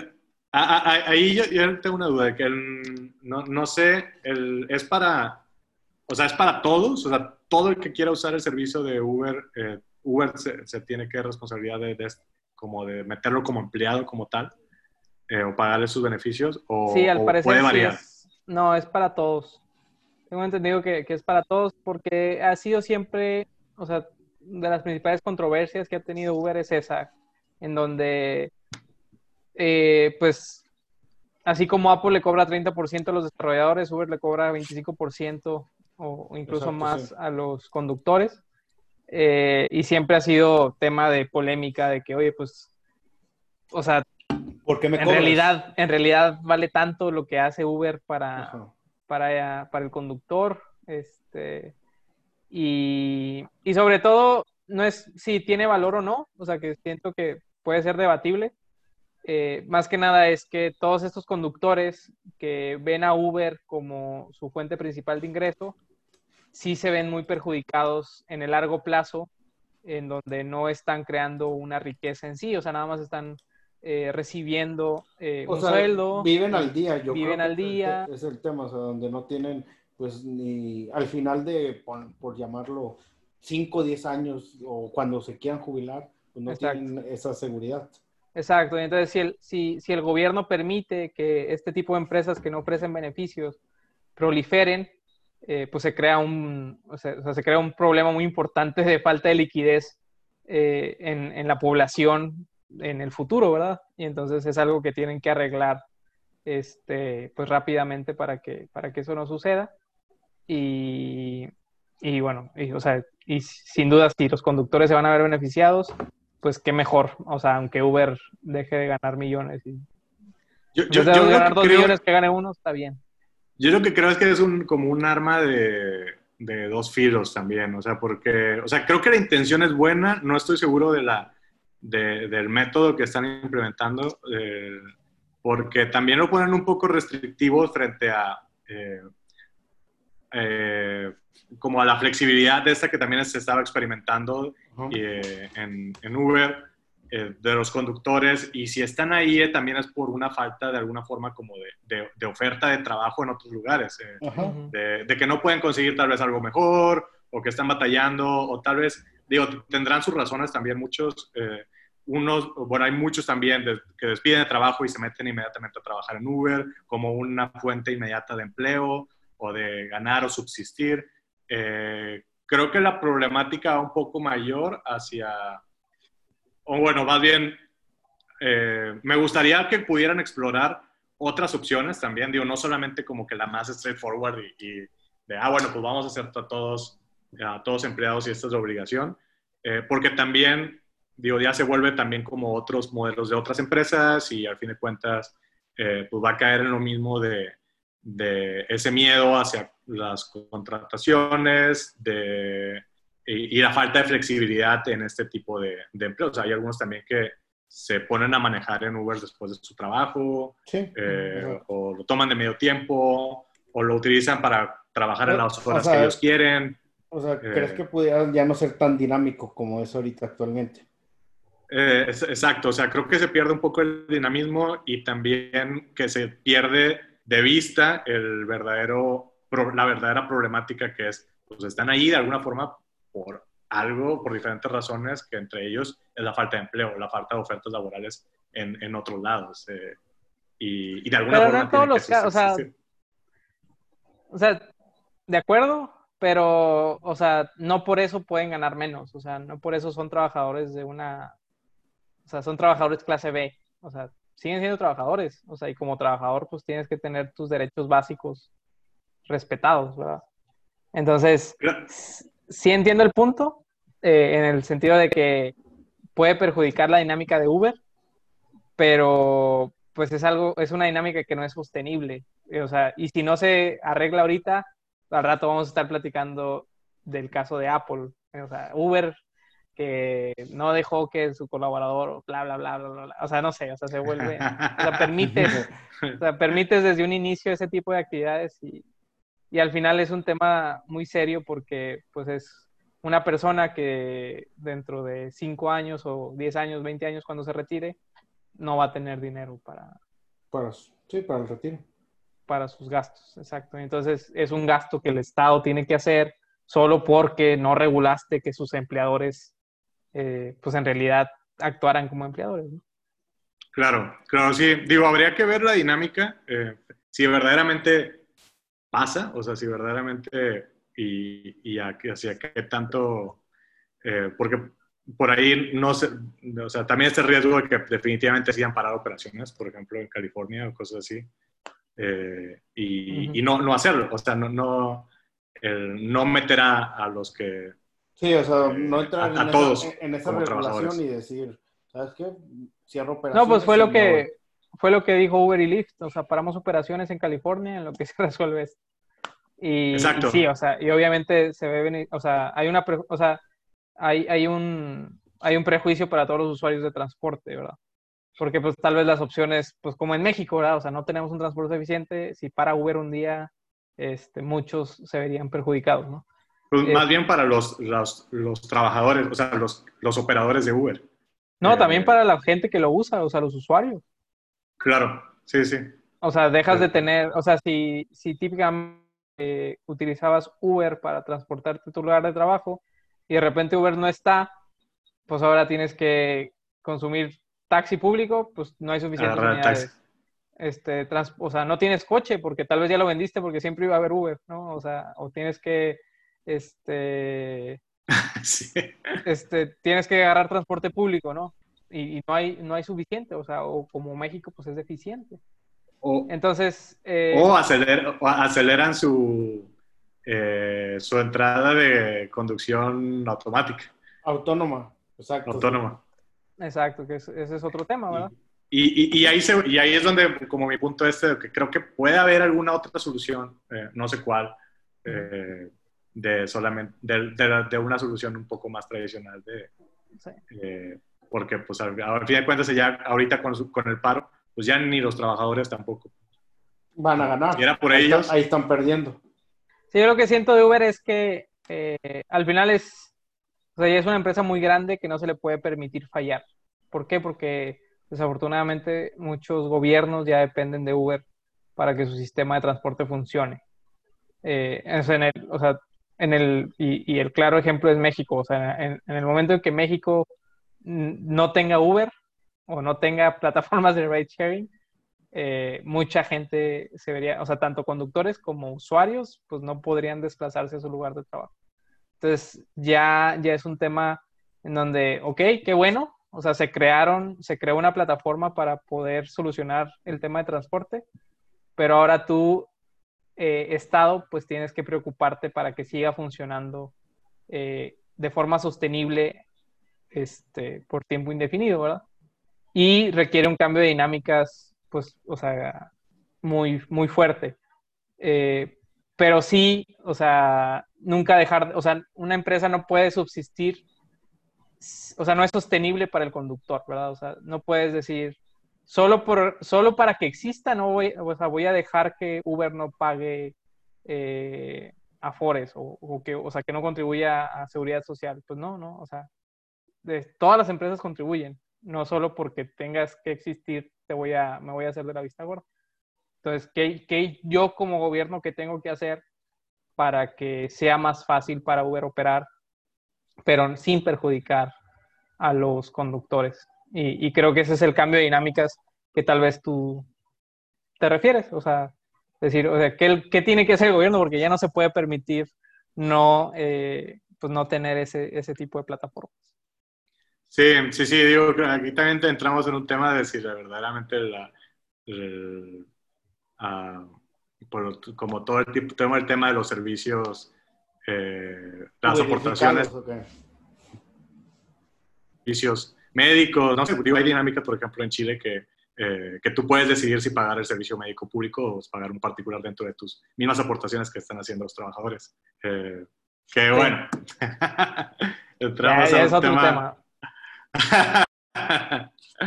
es cabroso. Pero, pues, Rama, algo, alguna ¿Algún punto al respecto antes de cerrar con esta sesión que ya nos extendimos bastantito? no, la verdad, pues, sí, sí tuvimos bastantitos temas. Yo creo que tuvimos, eh, recorrimos desde temas tecnológicos, temas de startup eh, y hasta temas de partes de gobierno. Entonces, yo creo que, que fue un, un, episodio bueno de, de arranque con este formato y yo creo que va bien. Súper bien. Eh, pues digo, también para no dejar el, por ahí un poco de, de dónde tomamos un poquito la inspiración de, de, este, eh, de este espacio, por ahí de nuestros amigos de, de podcast de cuarta, es, es uno que nos, compañeros aquí, William, Luis, eh, Andrés Floyd y, y Julio Moreno, eh, entonces, un saludo para ellos y también a sus amigos de Netcore, eh, que fue un poquito también de, la dinámica que estamos pensando eh, o que de, donde surgió nuestra inspiración para hacer este, este espacio y poder también discutir, digo, discutir sobre temas principalmente de, de, de, startups, de tecnología y de Latinoamérica, lo que está sucediendo y poderles transmitir lo poco, lo mucho que, que conozcamos sobre estos temas hacia toda la audiencia, porque creo que